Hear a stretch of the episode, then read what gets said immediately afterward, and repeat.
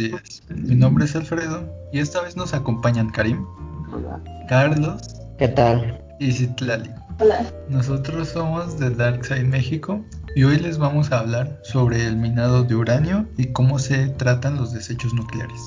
Y para empezar, les vamos a hablar un poco del uranio, cuyo símbolo químico es la U, presenta color plateado grisáceo y número atómico 92. Tiene el mayor peso atómico entre todos los elementos que se encuentran en la naturaleza. Es un elemento muy denso, fuertemente electropositivo y reactivo, dúctil y maleable, pero mal conductor de electricidad y es levemente radioactivo. Debido a su reactividad, el uranio no ocurre en la naturaleza de forma pura.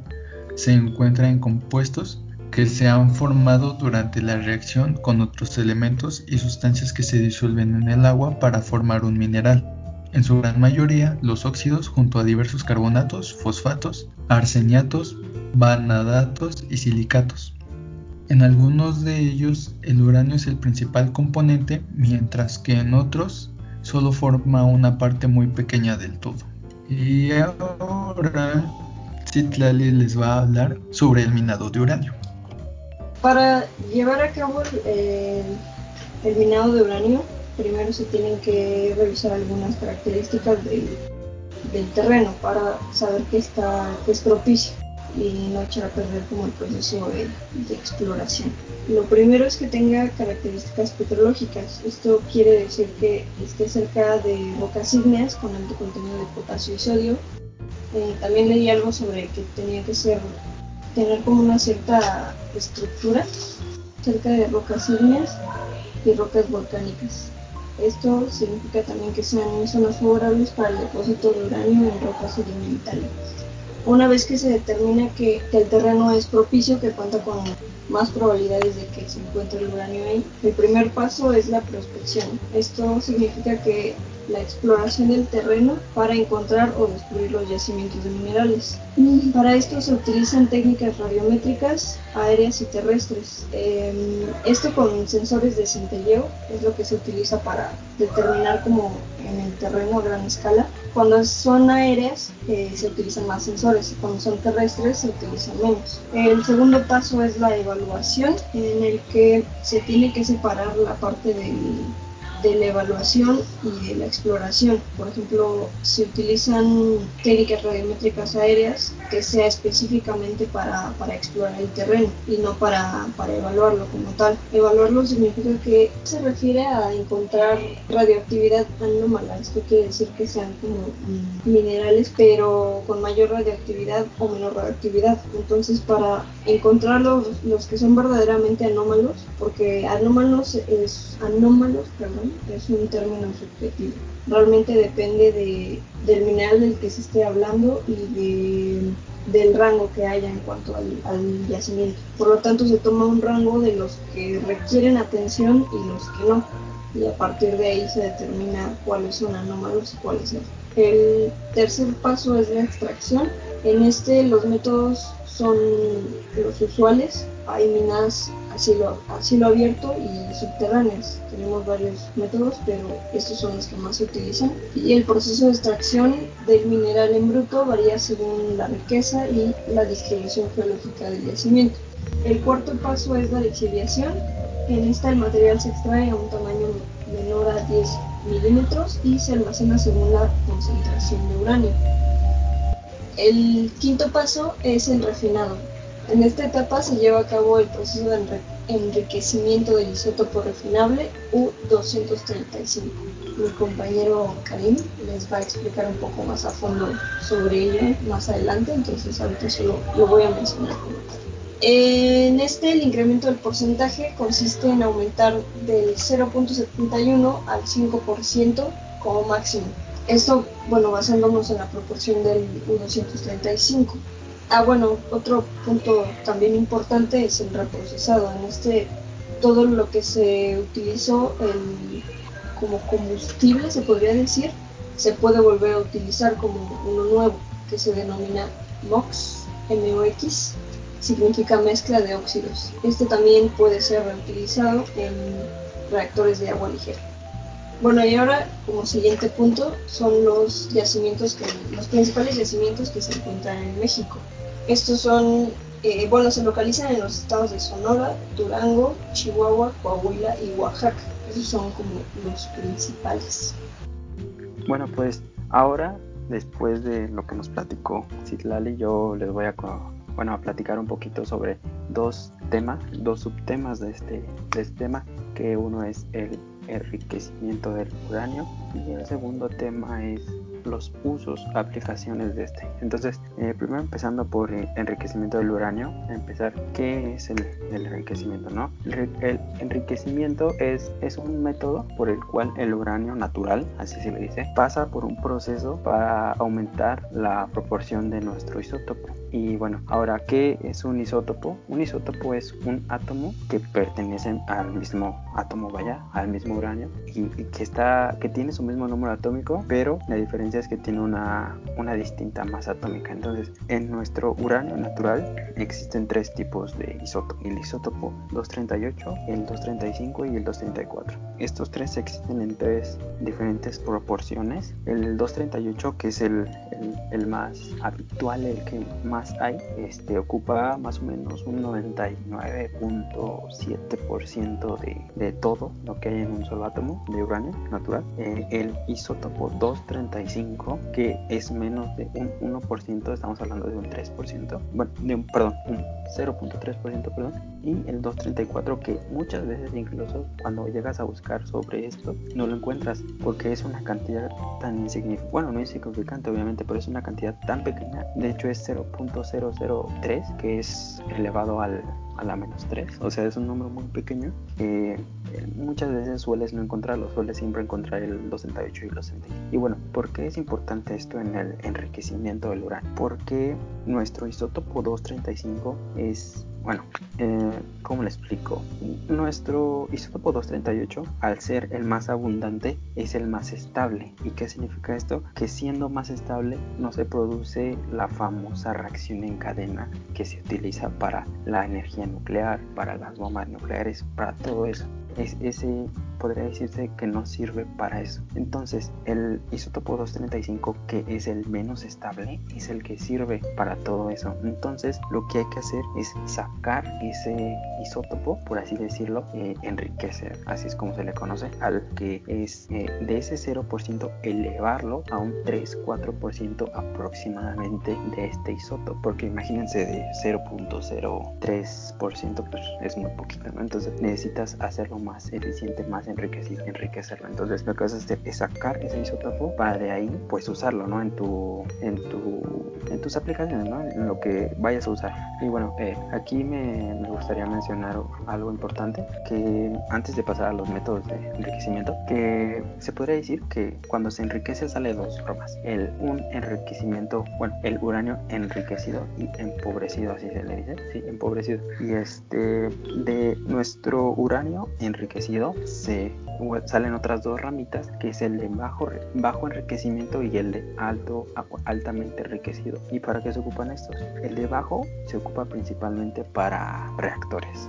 Y el que está altamente enriquecido, el más puro por así decirlo, es el que utilizamos para armas, para armas nucleares, para, pues para todo eso, para hacer desastres prácticamente. Y eso es de la parte del enriquecido y del empobrecido lo que para lo que se usa este principalmente es para para un ejemplo puede ser los estabilizadores de los aviones eh, ¿qué es esto? son las partecitas de los aviones de atrás que prácticamente son el timón del avión ah, que, que se mueve atrás y ya depende para dónde va el avión para usos militares para balas eh, entonces, esto es una, una de sus muchas aplicaciones. Y bueno, sus métodos de enriquecimiento hay muchísimos. Bueno, no muchísimos, unos 9, 10, los cuales obviamente enriquecer uranio no es nada fácil. Entonces los tres o al menos más conocidos métodos es, perdón, el centrífugo por medio de centrifugadoras y el de láser. El de centrifugadoras es el que más se utiliza hasta ahora porque es el que más se ha llevado tecnológicamente es como lo que les platiqué en el podcast pasado de estas máquinas que lo centrifugan en forma gaseosa y sale enriquecido. Es pero el caso es que esta técnica se usa más porque está más estudiada, más, más automatizada, ya, ya, ya hay un posterior estudio de este para hacerlo más eficiente y. Y el del láser es la, la, el método más nuevo y, entre comillas, el que puede ser más eficiente. Pero como le digo, aún no está tan bien plantado porque es el más nuevo, ¿sabes? O sea, aún le falta. Y bueno, eh, hablando de enriquecimiento, pues es un mundo muy extenso, muy, muy químico, muy matemático, entonces yo creo que no es tan fácil como explicarlo así de empezar a dar ecuaciones y todo eso. Entonces, esto es como una vista muy rápida de lo que es el enriquecimiento. Y bueno, entonces pasamos a, a los usos de, de, este, del uranio enriquecido y del uranio en sí. Entonces, una, como les platiqué, era para los estabilizadores de los aviones, para satélites artificiales, elaboración de cristales verdes, que eso es lo que platiqué el podcast pasado. Y la verdad no tiene ningún uso, pero pues ahí están. Son cosas con valor. Y la verdad es que si se lo preguntaban, no emite radiación un cristal de uranio. Bueno, emite muy poca, entonces no les va a pasar Pero, o, o le echan agüita y se la toman, pues no les va a pasar. Este güey con tu Este, cristal. eh, algún día lo tendré. Es dato. está bien, está bien. Tu sueño Sí. frustrado. Exacto. Ah, y tomando un poquito el tema de, del enriquecimiento, el isótopo uranio 238 es como, ya les dije, el que usamos para todo esto, para la energía nuclear y todo, es el 235, pero ¿qué hay con el 238 que es más estable, que tenemos mucho más, mucho más porcentaje de este? Se puede usar para blindaje, como blindaje contra altas radiaciones. ¿ok? O sea, como que la misma, el, el mismo elemento radioactivo blinda la radiación. ¿sabes? Entonces, Para combatir la el radiación. exactamente. Es, es como el principio de las vacunas, ¿no? Que con el mismo virus o Sí. todo eso combates. Pero debilitado, obviamente. Exacto. O como Algo, de... bueno, algo que también vi Ajá. de lo que estuve leyendo es de que el, el uranio, cuando pierde toda su radioactividad, se convierte en plomo. Exacto. Y el plomo también es, bueno, es peligroso, ¿no? Sí, es peligroso. Es tóxico. Tóxico, ándale. Tóxico, como tu ex. Ah, ah. Oye, oye. No es cierto, ni siquiera sé quiénes son sus ex. Bueno, yo encontré un artículo de la BBC, ya tiene, creo que es de, sí, es de 2010, en el que el, el encabezado dice México prometió no usar uranio enriquecido y según esto se reunió como, hay una foto de Calderón con, con Barack Obama cuando estaba en, en el poder y esos dos como que se reunieron y Barack Obama advirtió como, como del peligro latente que hay de los, de los ataques nucleares entonces, pues prácticamente como que le pidió amablemente a Calderón que, que por favor no usara, no usara uranio enriquecido porque, pues, como ya mencionaste, parte de este es el que se usa para... El burro Me hablando de orejas. ¿Cómo? El burro hablando de orejas. Sí, de hecho. Y hay una, hay, precisamente hay una imagen en la que está como el, como un mapamundi se ve el, el porcentaje de, de países que utilizan uranio altamente enriquecido y que puede usarse en armas. Y pues entre los que más más está Estados Unidos. O sea hay uno que dice más de 500 mil kilogramos y está Estados Unidos curiosamente Alaska y Rusia. Entonces México está como en el más bajo. Así fue como Sí. Bueno, entonces eso es todo, toda mi explicación por estos dos temas y ahora pasamos con Carlos que nos va a explicar un poquito su tema. Ahora hablaremos un poco sobre la gestión, el transporte y almacenamiento de los residuos nucleares. Comenzaremos definiendo qué es la gestión de residuos nucleares. Bueno, se entiende como el conjunto de actividades que conducen a su reutilización, su desaparición o su neutralización, así como su evacuación a lugares adecuados.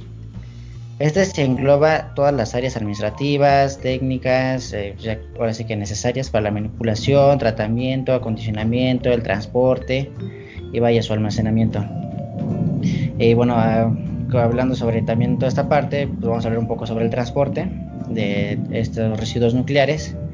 Que bueno, el transporte de las sustancias radioactivas generadas por las diferentes aplicaciones de la energía nuclear se realiza según las recomendaciones establecidas por el Organismo Internacional de Energía Atómica, la UIEA. Durante el transporte de residuos nucleares se debe asegurar la contención del material radioactivo para evitar contaminar a las personas y al medio ambiente, controlando además el nivel de radiación externa y proporcionando señales de advertencia sobre el contenido del bulto. En función de su actividad, de su forma física, de su contenido radioactivo y del tipo de embalaje se distingue cinco tipos de bultos. Bueno, aquí vamos a enumerar algunos y con un poco de una breve explicación. Eh, bultos exceptuados. Los bultos exceptuados son aquellos bultos que contienen cantidades de material radioactivo lo suficientemente pequeñas como para estar exentas de la mayoría de los requisitos de diseño y uso. Bultos industriales. Los bultos industriales se emplean para transportar materiales de baja radioactividad o contaminados superficialmente. El bulto de tipo A. Los bultos de tipo A están diseñados para transportar de forma segura cantidades relativamente pequeñas de materiales radioactivos y o fuentes radioactivas poco intensas. En este tipo se limitan las cantidades máximas de radionucleidos que pueden transportarse en dichos bultos para que en caso de liberación de radionucleidos los riesgos de contaminación o radiación externa sean bajos. Bulto de tipo B. Los bultos de tipo B se emplean para transportar cantidades mayores de material radioactivo, como radioisótopos, combustible nuclear gastado, residuos vitrificados y materiales similares de alta actividad. Estos bultos están diseñados para resistir los efectos de accidentes nucleares graves. En cuanto al etiquetado de los bultos se distinguen tres categorías. Categoría 1, blanca, para bultos en los que la intensidad máxima de la radiación de la superficie es de 0.005 millisieverts por hora. Categoría 2, amarilla, para bultos en los que la intensidad máxima de radiación de la superficie es comprendida entre 0.5 bueno, 005 y 0.5 milisieverts por hora. Y la categoría 3, que es la amarilla, para aquellos en los que la intensidad máxima oscila entre 0.5 y 2 milisieverts por hora. Eh, ahora hablaremos un poco sobre el almacenamiento de los residuos nucleares. El almacenamiento de los residuos nucleares de baja y media actividad está basado en la interpolación de barreras naturales y artificiales entre dichos residuos nucleares y el medio ambiente, de modo que estén perfectamente aislados durante el tiempo necesario hasta que su reactividad decaiga en niveles inofensivos. Una instalación típica de este tipo está integrada por los siguientes edificios y estructuras. Edificio de acondicionamiento de residuos de baja y media actividad, donde se realizan las tareas de compactación, incineración, etc. Estructuras de almacenamiento de los RBMA, celdas alineadas en dos explanadas y en doble fila donde se colocarán los residuos debidamente acondicionados. Laboratorio de verificación de calidad, donde se realizan los procesos de caracterización, ensayos de verificación y control de características de los bultos reactivos recibidos o acondicionados en la instalación, y se desarrollan actividades de investigación. Edificios de servicio y control, constituidos por el edificio de recepción transitoria, servicios técnicos, seguridad industrial, servicios generales, taller de mantenimiento, edificio de fabricación de los contenedores de hormigón y administración. Durante algunos años, el almacenamiento de residuos de baja actividad se realizan mediante vertidos al mar. Actualmente está prohibido en la mayoría de las legislaciones. La solución válida en la actualidad para el almacenamiento de residuos nucleares es el almacenamiento definitivo en tierra firme donde existen dos opciones. El almacenamiento en superficie con barreras de ingeniería como el Cabril en España con capacidad de 50.000 metros cúbicos.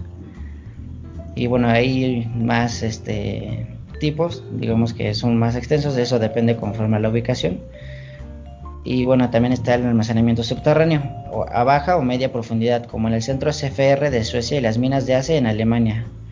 Se aprovechan minas o galerías subterráneas artificiales. Cuando el de la galería almacena está llena, los túneles de entrada se llenan con bentonita y cuando se completa todo el almacenamiento se llenan hasta su superficie para evitar la posibilidad de acceso.